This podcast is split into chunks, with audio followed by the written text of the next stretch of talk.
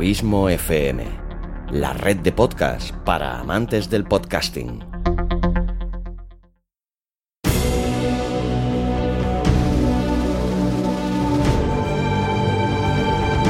Una producción de Abismo FM y Lorincisus, creada para todos aquellos que quieren disfrutar de su tiempo libre escuchando grandes historias.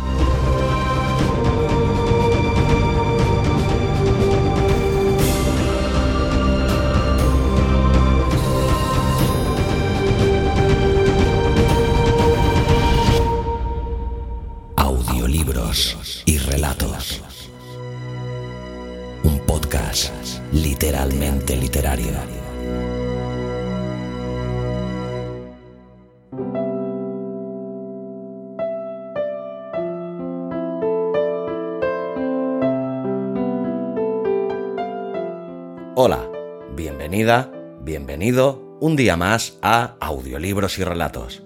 Gracias por estar ahí. Mi nombre es Xavi Villanueva y en este nuevo capítulo, el número 36 de esta segunda temporada, te vuelvo a traer otro de mis escritores favoritos.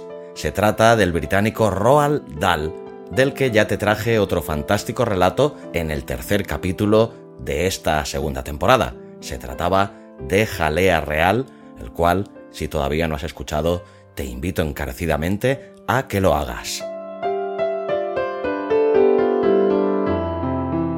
Como ya te expliqué en aquel capítulo, Roald Dahl nació el 13 de septiembre de 1916 en Cardiff, Gales. Aunque es conocido principalmente como autor de narraciones infantiles y juveniles, su producción para adultos fue también de destacable calidad. Son muchos sus relatos que se han convertido en películas de gran éxito internacional, como Matilda, Charlie la fábrica de chocolate, City City Bang Bang, entre otras muchas. Su padre, de origen noruego, murió cuando el futuro escritor tan solo tenía tres años. Roald Dahl no brilló especialmente en sus estudios, aunque destacó en actividades deportivas como por ejemplo el boxeo. Al cumplir los 18 años, Dahl se hizo explorador y se dedicó a viajar por el mundo en lugar de matricularse en la universidad como quería su madre. A los 23 años de edad, Roald Dahl se alistó como aviador para luchar con su país en la Segunda Guerra Mundial. Allí Dahl salvó la vida de milagro, aunque tuvo heridas tan graves que fue enviado a casa. Comenzó a escribir en 1942 cuando fue trasladado a Washington como militar. Su primera obra publicada apareció en la edición del Saturday Evening Post el 1 de agosto de 1942, un título que él tituló como Pan comido. Su primer título para niños fue Los Gremlins, sobre unas pequeñas criaturas de naturaleza malévola capaces de sabotear todo tipo de maquinaria y hacer las mil y una travesuras, como seguramente sabréis la gran mayoría de todos vosotros gracias a la fantástica película que nos brindó un genio del cine como es Steven Spielberg. El relato que te traigo hoy es uno de los más conocidos de Roald Dahl y se llama Cordero Asado. Es un relato perteneciente a la antología Relatos de lo Inesperado, o Tales of the Unexpected en su título original, que fue escrito el año 1979. El inmenso Alfred Hitchcock realizó una fantástica adaptación para su serie televisiva Alfred Hitchcock Presenta y el gran Pedro Almodóvar rindió homenaje a este fantástico cuento de Cordero Asado en alguna de sus películas. En el aspecto literario, este cuento es un cuento realmente redondo, sin fisuras. En él, Dahl omite revelar los pensamientos de la protagonista y, con su maestría habitual, nos convierte en cómplices involuntarios, en testigos amordazados de un drama. Decirte más sería adelantarte demasiado. Lo mejor que puedes hacer ahora es escucharlo. Espero que lo disfrutes. Pero antes de dejarte con este cuento, quiero recordarte que hace poco nació una fantástica red social llamada Lounge, una red social ética y sin algoritmos que determinen por ti los contenidos que otra gente ve de lo que tú publicas o los contenidos que tú recibes en tus muros. Yo, que ya la utilizo como el gran amigo Luis Carballés que también lo hace, te recomendamos fervientemente su uso. Acércate por Lounge. Y ahora sí, te dejo con el fantástico cuento de Roald Dahl.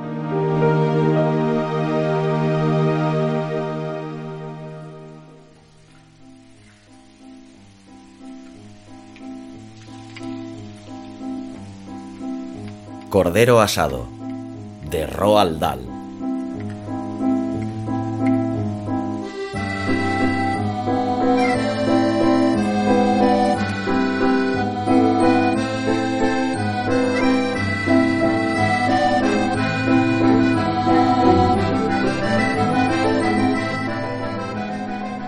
La habitación estaba limpia y acogedora. Las cortinas corridas, las dos lámparas de mesa encendidas, la suya y la de la silla vacía frente a ella. Detrás, en el aparador, dos vasos altos de whisky, cubos de hielo en un recipiente. Mary Maloney estaba esperando a que su marido volviera del trabajo. De vez en cuando echaba una mirada al reloj, pero sin preocupación, simplemente para complacerse de que cada minuto que pasaba acercaba el momento de su llegada. Tenía un aire sonriente y optimista. Su cabeza se inclinaba hacia la costura con entera tranquilidad. Su piel, estaba en el sexto mes del embarazo, había adquirido un maravilloso brillo, los labios suaves y los ojos, de mirada serena, parecían más grandes y más oscuros que antes. Cuando el reloj marcaba las cinco menos diez, empezó a escuchar, y pocos minutos más tarde, puntual como siempre, oyó rodar los neumáticos sobre la grava y cerrarse la puerta del coche los pasos que se acercaban, la llave dando vueltas en la cerradura. Dejó a un lado la costura, se levantó y fue a su encuentro para darle un beso en cuanto entrara. Hola, querido, dijo ella. Hola, contestó él. Ella le colgó el abrigo en el armario. Luego volvió y preparó las bebidas, una fuerte para él y otra más floja para ella. Después se sentó de nuevo con la costura y su marido enfrente con el alto vaso de whisky entre las manos, moviéndolo de tal forma que los cubitos de hielo golpeaban contra las paredes del vaso. Para ella esta era una hora maravillosa del día. Sabía que su esposo no quería hablar mucho antes de terminar la primera bebida, y a ella, por su parte, le gustaba sentarse silenciosamente, disfrutando de su compañía después de tantas horas de soledad. Le gustaba vivir con este hombre y sentir, como siente un bañista al calor del sol, la influencia que él irradiaba sobre ella cuando estaban juntos y solos. Le gustaba su manera de sentarse descuidadamente en una silla, su manera de abrir la puerta o de andar por la habitación a grandes zancadas. Le gustaba esa intensa mirada de sus ojos al fijarse en ella y la forma graciosa de su boca, especialmente cuando el cansancio no le dejaba hablar, hasta que el primer vaso de whisky le reanimaba un poco. ¿Cansado, querido? Sí, respondió él. Estoy cansado. Mientras hablaba hizo una cosa extraña. Levantó el vaso y bebió su contenido de una sola vez, aunque el vaso estaba a medio llenar. Ella no lo vio, pero lo intuyó al oír el ruido que hacían los cubitos de hielo al volver a dejar él el vaso sobre la mesa. Luego se levantó lentamente para servirse otro vaso. Yo te lo serviré, dijo ella levantándose. Siéntate, dijo él secamente. Al volver, observó que el vaso estaba medio lleno de un líquido ambarino. Querido, ¿quieres que te traiga las zapatillas? le observó mientras él bebía el whisky. Creo que es una vergüenza para un policía que se va haciendo mayor como tú que le hagan andar todo el día, dijo ella. Él no contestó. Mary Maloney inclinó la cabeza de nuevo y continuó con su costura. Cada vez que él se llevaba el vaso a los labios, se oía golpear los cubitos contra el cristal. Querido, ¿quieres que te traiga un poco de queso? No he hecho cena porque es jueves. No, dijo él. Si estás demasiado cansado para comer fuera, continuó ella, no es tarde para que lo digas. Hay carne y otras cosas en la nevera, y te lo puedo servir aquí para que no tengas que moverte de la silla. Sus ojos se volvieron hacia ella. Mary esperó una respuesta, una sonrisa un signo de asentimiento al menos, pero él no hizo nada de esto. Bueno, agregó ella, te sacaré queso y unas galletas. No quiero, dijo él. Ella se movió impaciente en la silla, mirándole con sus grandes ojos. Debes cenar. Yo lo puedo preparar aquí, no me molesta hacerlo. Tengo chuletas de cerdo y cordero, lo que quieras. Todo está en la nevera. No me apetece, dijo él. Pero querido, tienes que comer.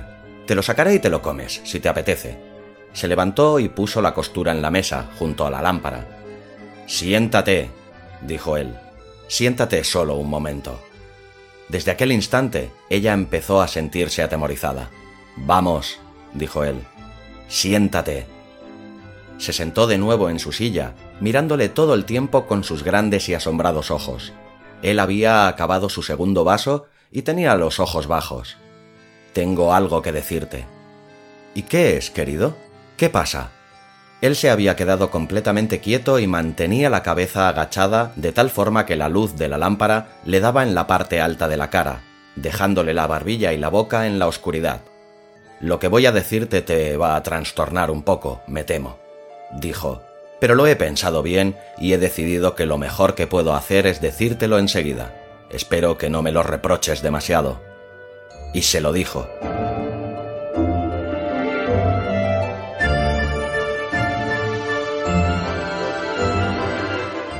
No tardó mucho, cuatro o cinco minutos como máximo. Ella no se movió en todo el tiempo, observándolo con una especie de terror mientras él se iba separando de ella más y más a cada palabra. Eso es todo, añadió. Ya sé que es un mal momento para decírtelo, pero no hay otro modo de hacerlo. Naturalmente te daré dinero y procuraré que estés bien cuidada, pero no hay necesidad de armar un escándalo. No sería bueno para mi carrera. Su primer impulso fue no creer una palabra de lo que él había dicho. Se le ocurrió que quizá él no había hablado, que era ella quien se lo había imaginado todo. Quizá, si continuara su trabajo como si no hubiera oído nada, luego, cuando hubiera pasado algún tiempo, se encontraría con que nada había ocurrido. Prepararé la cena, dijo con voz ahogada. Esta vez, él no contestó. Mary se levantó y cruzó la habitación. No sentía nada, excepto un poco de náuseas y mareo. Actuaba como un autómata. Bajó hasta la bodega, encendió la luz y metió la mano en el congelador, sacando el primer objeto que encontró. Lo sacó y lo miró. Estaba envuelto en papel, así que lo desenvolvió y lo miró de nuevo. Era una pierna de cordero. Muy bien, cenarían pierna de cordero subió con el cordero entre las manos y al entrar en el cuarto de estar encontró a su marido de pie junto a la ventana, de espaldas a ella. Se detuvo. Por el amor de Dios, dijo él al oírla sin volverse, no hagas cena para mí, voy a salir. En aquel momento, Mary Maloney se acercó a él por detrás y sin pensarlo dos veces, levantó la pierna de cordero congelada y le golpeó en la parte trasera de la cabeza tan fuerte como pudo fue como si le hubiera pegado con una barra de acero. Retrocedió un paso, esperando a ver qué pasaba, y lo gracioso fue que él quedó tambaleándose unos segundos antes de caer pesadamente en la alfombra. La violencia del golpe, el ruido de la mesita al caer por haber sido empujada, la ayudaron a salir de su ensimismamiento. Salió retrocediendo lentamente, sintiéndose fría y confusa, y se quedó por unos momentos mirando el cuerpo inmóvil de su marido, apretando entre sus dedos el ridículo pedazo de carne que había empleado para matarle. Bien, se dijo a sí misma, ya lo has matado. Era extraordinario, ahora lo veía claro. Empezó a pensar con rapidez. Como esposa de un detective, sabía cuál sería el castigo. De acuerdo, a ella le era indiferente. En realidad, sería un descanso, pero por otra parte, ¿y el niño? ¿Qué decía la ley acerca de las asesinas que iban a tener un hijo? ¿Los mataban a los dos, madre e hijo? ¿Esperaban hasta el noveno mes? ¿Qué hacían? Mary Maloney lo ignoraba y no estaba dispuesta a arriesgarse. Llevó la carne a la cocina, la puso en el horno, encendió este y la metió dentro. Luego se lavó las manos y subió a su habitación. Se sentó delante del espejo, arregló su cara puso un poco de rojo en los labios y polvo en las mejillas. Intentó sonreír, pero le salió una mueca. Lo volvió a intentar. Hola, Sam, dijo en voz alta. La voz sonaba rara también. Quiero patatas, Sam, y también una lata de guisantes. Eso estaba mejor. La sonrisa y la voz iban mejorando. Lo ensayó varias veces. Luego bajó, cogió el abrigo y salió a la calle por la puerta trasera del jardín.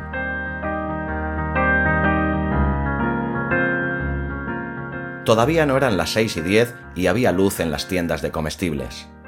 Hola, Sam, dijo sonriendo ampliamente al hombre que estaba detrás del mostrador. Oh, buenas, señora Maloney. ¿Cómo está? Muy bien, gracias. Quiero patatas, Sam, y una lata de guisantes. El hombre se volvió de espaldas para alcanzar la lata de guisantes. Patrick dijo que estaba cansado y no quería cenar fuera esta noche, le dijo.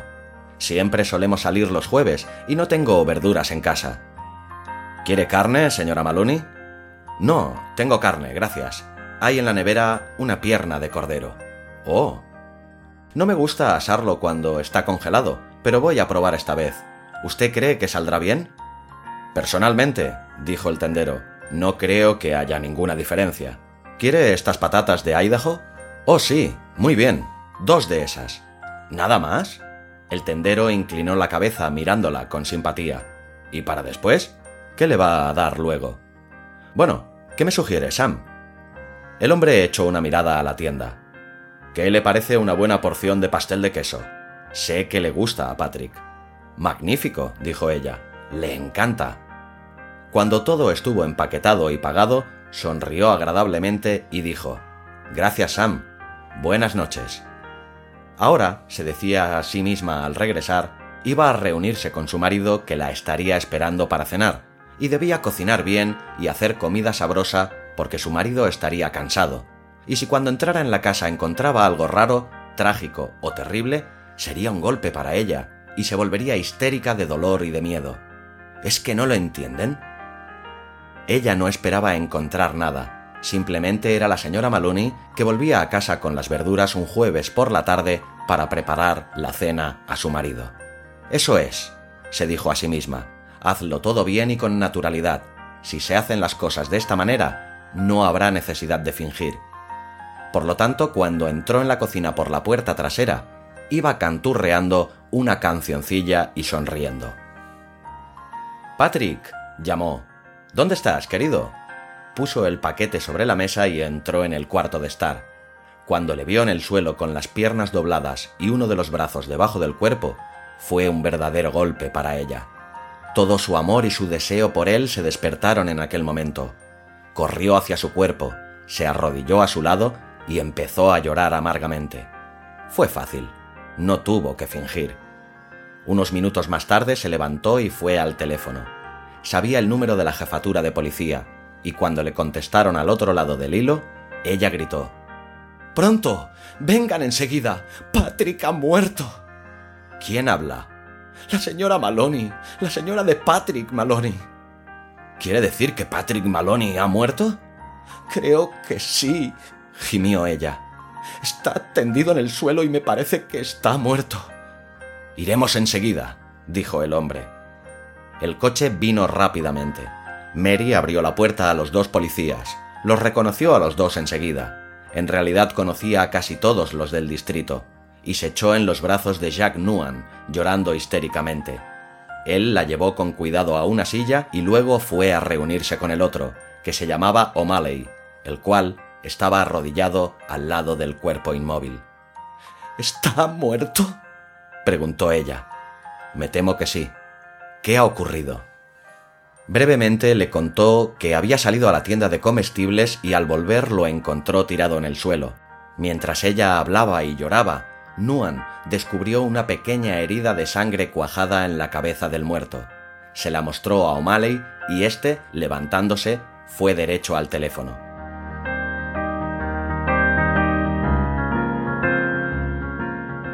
Pronto llegaron otros policías. Primero un médico, después dos detectives, a uno de los cuales conocía de nombre. Más tarde, un fotógrafo de la policía que tomó algunos planos y otro hombre encargado de las huellas dactilares. se oían cuchicheos por la habitación donde yacía el muerto y los detectives le hicieron muchas preguntas. No obstante, siempre la trataron con amabilidad. Volvió a contar la historia otra vez, ahora desde el principio. Cuando Patrick llegó, ella estaba cosiendo, y él se sintió tan fatigado que no quiso salir a cenar. Dijo que había puesto la carne en el horno. Allí estaba, asándose, y se había marchado a la tienda de comestibles a comprar verduras. De vuelta, lo había encontrado tendido en el suelo. ¿A qué tienda ha ido usted? preguntó uno de los detectives. Se lo dijo, y entonces el detective se volvió y musitó algo en voz baja al otro detective, que salió inmediatamente a la calle. Parecía normal, muy contenta. Quería prepararle una buena cena, guisantes, pastel de queso, imposible que ella... Transcurrido algún tiempo, el fotógrafo y el médico se marcharon y los otros dos hombres entraron y se llevaron el cuerpo en una camilla. Después se fue el hombre de las huellas dactilares. Los dos detectives y los policías se quedaron. Fueron muy amables con ella. Jack Nuan le preguntó si no se iba a marchar a otro sitio, a casa de su hermana quizá, o con su mujer, que cuidaría de ella y la acostaría. No, dijo ella. No creía en la posibilidad de que pudiera moverse ni un solo metro en aquel momento. ¿Les importaría mucho que se quedara allí hasta que se encontrase mejor? Todavía estaba bajo los efectos de la impresión sufrida. Pero, ¿no sería mejor que se acostara un poco? preguntó Jack Nuan. No, dijo ella. Quería estar donde estaba, en esa silla. Un poco más tarde, cuando se sintiera mejor, se levantaría. La dejaron mientras deambulaban por la casa, cumpliendo su misión. De vez en cuando uno de los detectives le hacía una pregunta. También Jack Nuan le hablaba cuando pasaba por su lado. Su marido, le dijo, había muerto de un golpe en la cabeza con un instrumento pesado, casi seguro una barra de hierro. Ahora buscaban el arma. El asesino podía habérsela llevado consigo, pero también cabía la posibilidad de que la hubiera tirado o escondido en alguna parte. Es la vieja historia, dijo él. Encontraremos el arma y tendremos al criminal. Más tarde, uno de los detectives entró y se sentó a su lado. ¿Hay algo en la casa que pueda haber servido como arma homicida? le preguntó.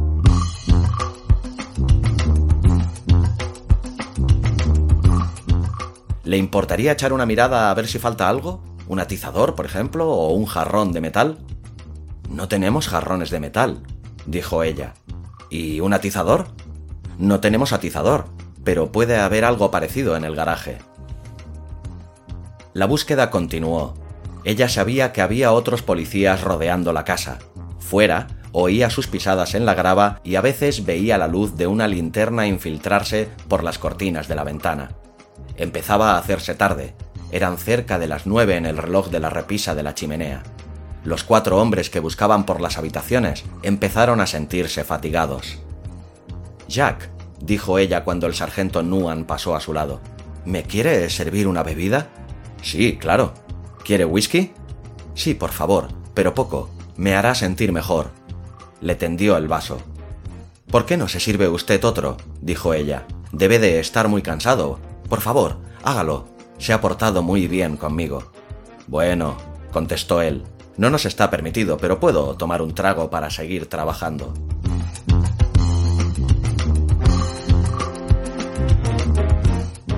Uno a uno fueron llegando los otros y bebieron whisky. Estaban un poco incómodos por la presencia de ella y trataban de consolarla con inútiles palabras. El sargento Nuan, que rondaba por la cocina, salió y dijo Oiga, señora Maloney, ¿sabe que tiene el horno encendido y la carne dentro? Dios mío, gritó ella, es verdad. ¿Quiere que vaya a apagarlo? Sería tan amable, Jack. Muchas gracias. Cuando el sargento regresó por segunda vez, lo miró con sus grandes y profundos ojos. Jack Nuan, dijo. ¿Sí? ¿Me harán un pequeño favor usted y los otros? Si está en nuestras manos, señora Maloney. Bien, dijo ella. Aquí están ustedes, todos buenos amigos de Patrick, tratando de encontrar al hombre que lo mató. Deben de estar hambrientos porque hace rato que ha pasado la hora de la cena, y sé que Patrick, que en gloria esté, nunca me perdonaría que estuviesen en su casa y no les ofreciera hospitalidad. ¿Por qué no se comen el cordero que está en el horno? Ya estará completamente asado. Ni pensarlo, dijo el sargento Nuan. Por favor, pidió ella. Por favor, cómanlo. Yo no voy a tocar nada de lo que había en la casa cuando él estaba aquí, pero ustedes sí pueden hacerlo. Me harían un favor si se lo comieran. Luego pueden continuar su trabajo. Los policías dudaron un poco, pero tenían hambre y al final decidieron ir a la cocina y cenar. La mujer se quedó donde estaba, oyéndolos a través de la puerta entreabierta. Hablaban entre sí, a pesar de tener la boca llena de comida.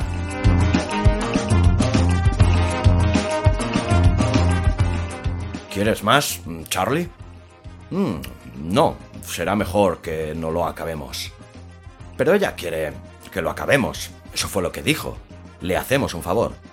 Mm, bueno, dame un poco más. Mm, debe de haber sido un instrumento terrible el que han usado para matar al pobre Patrick, decía uno de ellos. El doctor dijo que tenía el cráneo hecho trizas. Por eso, debería ser fácil de encontrar. Eso es lo que a mí me parece.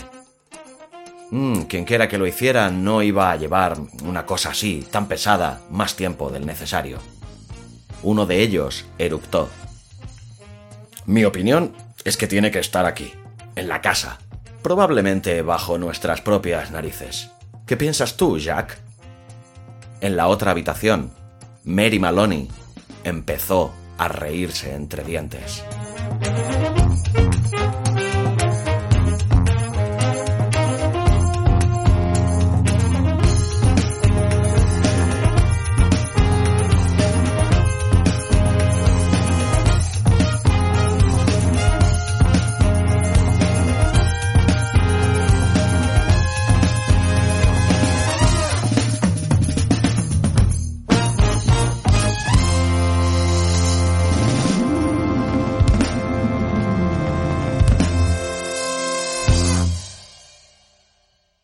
Si te ha gustado el relato, ayúdanos a hacer crecer este proyecto compartiéndolo en tus redes sociales o dejándonos un comentario tanto en el propio podcast como en su correspondiente artículo en la web abismofm.com.